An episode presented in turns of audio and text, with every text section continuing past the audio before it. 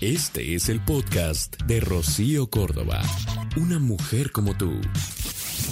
Internet y la facilidad en la que sus contenidos pueden hacerse virales ha generado que la opinión no experta de una persona sobre salud o alimentación pueda influir en los hábitos o en las acciones de miles de usuarios. Y la salud no puede ser una moda, así como la alimentación, vamos, es necesario que gente cualificada nos informe sobre cómo debe ser nuestra alimentación y por eso es que debemos de tener mucho cuidado y tomar en serio este tema. Y para hacerlo es que en esta mañana tengo el gusto de contar con la presencia de la doctora especialista en nutrición, Claudia Sapien. Mi querida Claudia, ¿cómo estás? Buenos días. Gracias, Rocío. Como siempre, un gusto de compartir.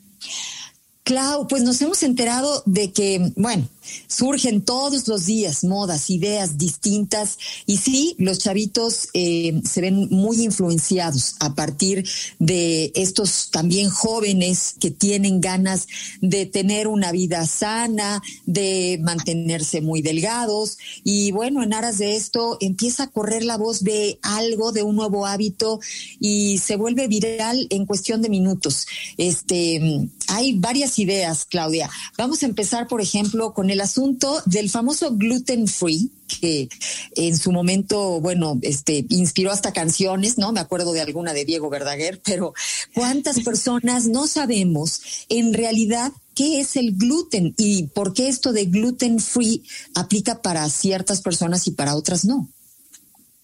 Fíjate que esto ha estado de moda en los últimos 20, 30 años y hay algo importante, el gluten es una proteína que viene en ciertos granos como el trigo. Entonces, pues habita en el pan, en las pastas, en las harinas. Y hay muchísima gente que efectivamente tiene sensibilidad o alergia al gluten. Incluso hay una condición que es eh, la enfermedad celíaca, que es algo muy grave, pero pues no lo tiene toda la población. Entonces, como bien dices, de repente hay cosas que se ponen de moda eh, y es importante individualizarlo. El gluten sí puede inflamar a nivel celular y a nivel intestinal a gran parte de la población, pero no es 100%. Entonces, vale la pena hacerse una prueba de, de, sensibilidad o alergia al gluten o consultar con un nutriólogo, un médico que te haga una valoración para que te diga si es indicado para ti. Hay una cosa que cuando se puso muy de moda todos los productos de gluten free, pues ya no están hechos con harina de trigo, pero están hechos con papa y con ciertas grasas, entonces contienen muchas calorías, contienen un exceso de energía que de repente a la gente se le hizo fácil ver gluten free, pensaban que era como algo de dieta. Exacto. Incluso hubo gente que subió de peso porque se compraban las galletas gluten free, el pan gluten free, o sea, era ya como, como un accesorio. ¿No? Busca un producto gluten free y no necesariamente tiene que ver con algo saludable. Entonces sí hay que individualizar. Sí soy partidaria de llevar una alimentación baja, en, no solo en gluten, sino en general en todo tipo de harinas, porque pues ya sabemos que excedernos en ese en carbohidratos simples pues no es positivo para la salud, pero en el caso del gluten pues sí tienes que evaluar si es conveniente para ti. Muy fácil. La gente que es intolerante o alérgica al gluten, cuando come pan, un pedazo de bolillo, por ejemplo, se pueden sentir inflamados no solo del abdomen, sino del el cuerpo en general, de los párpados y de las manos. Genera cierto dolor como articular. Entonces, esto es algo que tú puedes eh, valorar para saber si, si es conveniente, pero idealmente hay que ir a un médico o un nutriólogo. Gracias, Clau. Fíjate qué, qué, interesante y qué importante saber que, pues eso de gluten free, ¿verdad? Tiene toda una explicación. Oye, ahora también está muy de moda el asunto de despertar y en ayunas beber eh, agua tibia con limón. ¿Esto es recomendable, Clau? Mira, en ciertas condiciones sí. Es un mito que es para, para eh, bajar grasa. O sea, eso sí no existe. No hay eh, una bebida como tal, ninguna, que si te la tomes te ayude a, quemar grasa. O sea, eso no existe. Pero sí te puede ayudar a temas de pH, el hecho de tomar agua calientita estimula el movimiento intestinal, o sea, sí funciona para ciertas cosas, pero mucha gente lo toma porque piensa que así va a bajar de peso porque te digo, este término de quemar grasa. Hay algo muy importante, Rocío, no todos tenemos la misma condición, entonces el estómago debe de tener cierto pH. O sea, en el estómago tenemos ácido, ácidos que van a ayudar a eliminar bacterias que de repente vienen en los alimentos o parásitos, nos ayuda a digerir eh, de cierta forma. Entonces, de repente, tomar agua con limón todos los días puede alterar el pH y hay gente que todavía le agrega bicarbonato. Es como algo que estuvo muy de moda en los últimos 10 años. Entonces, sí tiene sus indicaciones, te puede funcionar perfecto. Hay un principio que ese sí es para todos, Rocío. Nunca hay que tener una rutina, o sea, algo que hagas diario en cuanto a alimentación. O sea, tomar siempre agua con limón o tomar siempre té verde, o sea, tener algo que sea una rutina para siempre no es conveniente porque nos altera la microbiota y nos altera el pH y el, en fin, pasan ciertas cosas. Entonces, idealmente hay que rotar, eh, pero sí eh, este tipo de, de agüita con limón y bicarbonato puede generar incluso gastritis. Yo he visto una cantidad de pacientes que empezaron a tener esa rutina y después, bueno, pues tenían un ardor de estómago, reflujo y ciertas molestias porque pues alteraban eh, alteran su pH y si hay alguien que tenga una pequeña úlcera o un cierto grado de gastritis, pues le puede irritar. Entonces hay que ser muy cautelosos también. O sea, ¿lo, recomendamos o no lo recomendamos? Vamos, porque ya nos diste toda una explicación en donde tiene sus este, bondades, pero por otro lado puede ser este, pues hasta un poco agresivo. Pero al final podemos, quizá para las personas que sientan que les viene bien, eh, tomarlo, pero mm, quizá no todos los días, unos tres veces a la semana podría ser. Ándale, un día sí y dos no, y muy importante, si tienes cierto grado de gastritis o ardor en el estómago, no lo tomes. Esa es Perfecto. Estamos con la doctora Claudia Sapien, doctora especialista en nutrición, y estamos, bueno, pues tratando de, de salir de dudas, porque esto de la vida sana está aparentemente de moda, ¿no? Los foodies, los influencers gastronómicos, este, los Instagramers, bloggers de, de fitness, bueno, pues han, han aprovechado esto y hoy son famosos dando una serie de consejos, eh, a veces poco avalados, poco respaldados. Y por eso es que hoy estamos con nuestra doctora especialista. Eh, mi querida Claudia, estábamos platicando acerca de todos estos mitos, estas ideas. Vamos, desde la misma dieta keto que ha tomado mucha fuerza, eh, probablemente eh, sea para ciertas personas ante ciertas necesidades, pero no para todos. Eh, yo he escuchado que hay como muchas personas que vuelven a su peso y que pues no solo vuelven a su peso, sino que toman más peso o algunas personas que se sienten mal con esta dieta keto. Clau. Sí, totalmente, no es para todos. Eh, mira, se ha indicado mucho, por ejemplo, para niños con autismo, con epilepsia, en gente con cáncer, es sostenible y les va de maravilla. Pero en otro tipo de personas no está tan bien. El hecho de que la gente no consuma a largo plazo eh, azúcares, carbohidratos, no me refiero a azúcar de caña, sino a los azúcares que vienen en la fruta, en los alimentos naturales, alteran la microbiota intestinal también. O sea, este término de flora intestinal y microbiota cada día lo vamos a escuchar con más eh, importancia. Entonces, eh, por eso la gente después se siente mal. De repente, eh, cuando quieren volver a comer algún tipo de alimento que dejaron de comer por mucho tiempo, no lo pueden digerir porque se pierden las enzimas y estas bacterias que nos ayudan a digerirlos. Cuando tú lo dejas de comer por largo tiempo, esas bacterias se mueren y las enzimas se inactivan. Entonces después quieren volver a comer otra cosa y no lo, o sea, les cuesta mucho trabajo, se distienden, se inflaman y esto causa molestias. Y como ya lo dijiste, Rocío, mucha gente no solo recupera lo que bajó, sino rebota. Hay una parte también eh, psicológica que es muy importante. Cuando nos restringimos de algo, el cerebro es bien peculiar y de repente nos da porque queremos al triple eso que dejamos de comer por tanto tiempo. Entonces, yo he visto mucha gente que una vez que termina la dieta, le da un ataque de ansiedad por comer panes, galletas, fruta y todos los alimentos que dejaron de comer, pero de una manera desmedida. Entonces, esto también apoya a que la gente rebote. No es conveniente seguir la dieta de moda. Tienes que valorar cuál es la conveniente para ti. Y muy importante en la dieta keto, cuando ya bajaron, ya bajaste lo que tienes que bajar, tienes que llevar una guía para volver a llevar una alimentación normal o equilibrada, en fin, no es como que de la noche a la mañana mucha gente, como hay libros, eh, videos en YouTube, como lo dices, mucha gente nada más publica eh, guías y hace retos de dieta keto por 20 días, por un mes, tres meses, y la gente lo hace, pero siempre les digo a mis pacientes, lo importante no es lo que haces para bajar de peso, lo importante es lo que haces después, porque de esto depende que tengas éxito y que sea algo sostenible.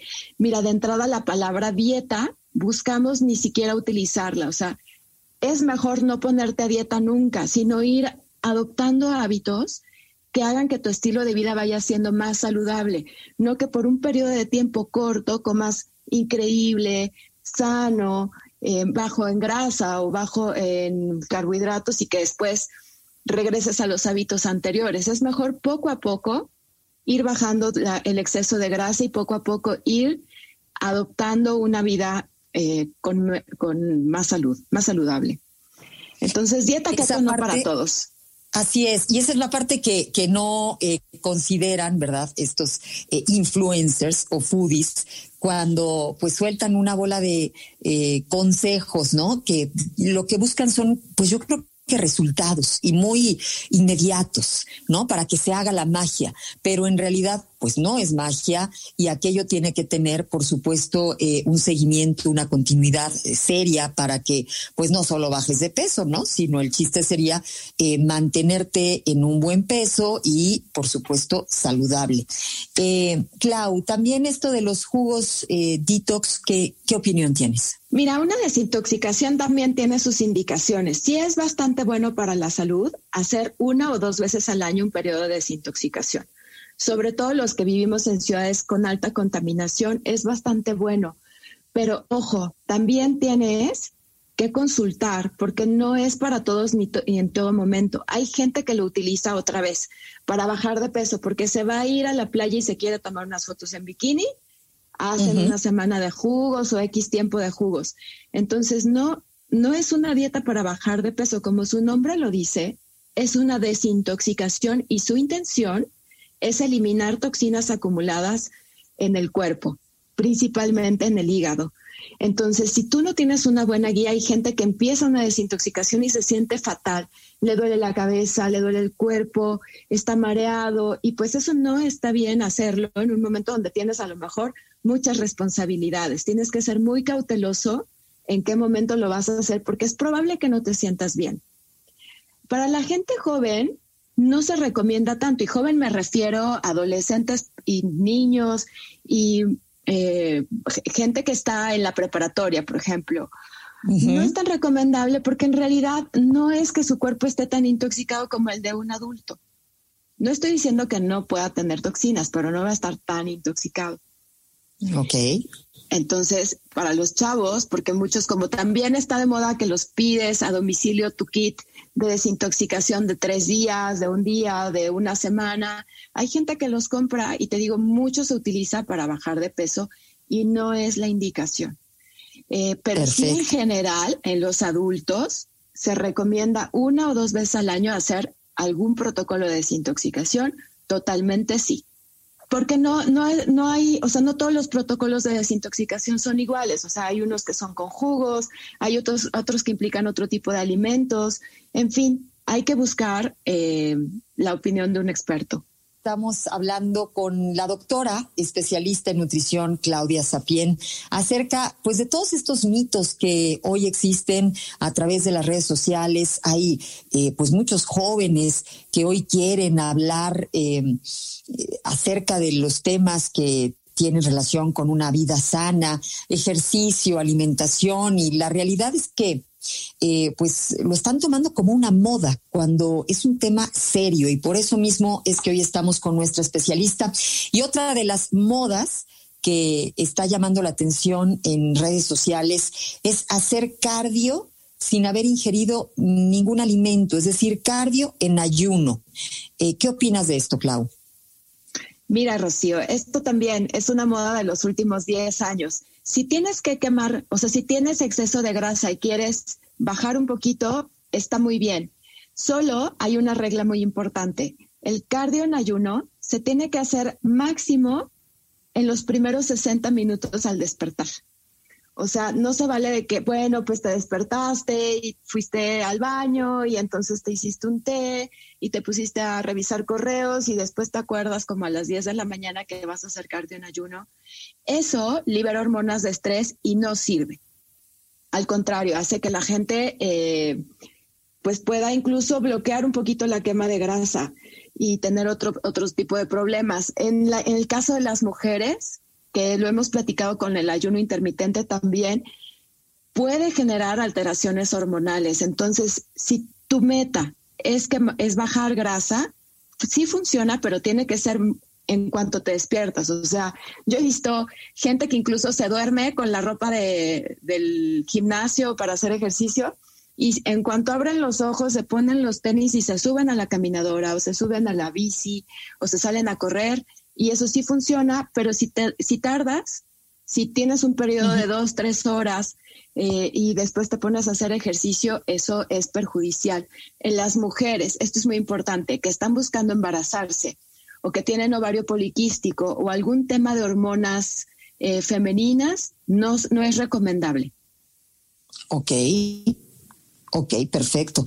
Pues eh, mi querida Claudia, yo te agradezco muchísimo el que pues de tu propia voz la gente pueda escuchar eh, qué es lo que debemos de hacer, con qué cuidado y con qué seriedad tenemos que tocar los temas de, de alimentación, porque desafortunadamente a partir de todo lo que los chavitos ven en las redes sociales es que hoy están muy confundidos. De por sí tenemos eh, una generación con demasiada información por todos lados y eso los confunde, pero en este caso cuando se trata de la alimentación, pues los enferma eh, de muchas formas, emocionalmente, físicamente. Hoy las chavitas quieren ser, bueno, espiritifláuticas, esa es la palabra, y, bueno, pues están sufriendo eh, el alimentarse, están sufriendo eh, las fotografías en, en sus redes sociales y sí es importante, por supuesto, siempre tener la voz de una, de una que nos recuerda qué tan serio es el tema de la alimentación, Clau. Sí, totalmente. Es algo fundamental. Ya lo hemos visto eh, pues en estos, en estos últimos meses que el gran reto para la humanidad es la salud. Entonces es algo que se tiene que tomar muy en serio y vale la pena invertir en consultar a un experto, así como invertimos en maquillaje, en zapatos, en accesorios, en un equipo de teléfono, en una cámara, vale la pena invertir en consultar a un experto. Eso es todo. Yo opino igual. Creo que es increíble que nos compremos unos jeans divinos y que este la pensemos para ir a hablar de nuestra salud y de nuestro cuerpo con, con un especialista. Muchísimas gracias a la doctora Claudia Sapien. Gracias. Tus redes sociales, Clau, por favor. Gracias, Rocío. En Instagram estoy como arroba Claudia Sapien MD y en Facebook doctora DRA. Claudia Sapien con Z. Mil gracias, Rocío. Saludos a todos. Un abrazo. El podcast de Rocío Córdoba, una mujer como tú, en iHeartRadio. iHeartRadio. Mientras tú escuchas este podcast, Lysol está ayudando a miles de niños con el programa Contigo creado para ayudar a prevenir enfermedades respiratorias y romper la cadena de infección con buenos hábitos de higiene y desinfección. Conoce más en lysol.com.mx. Cuida el agua.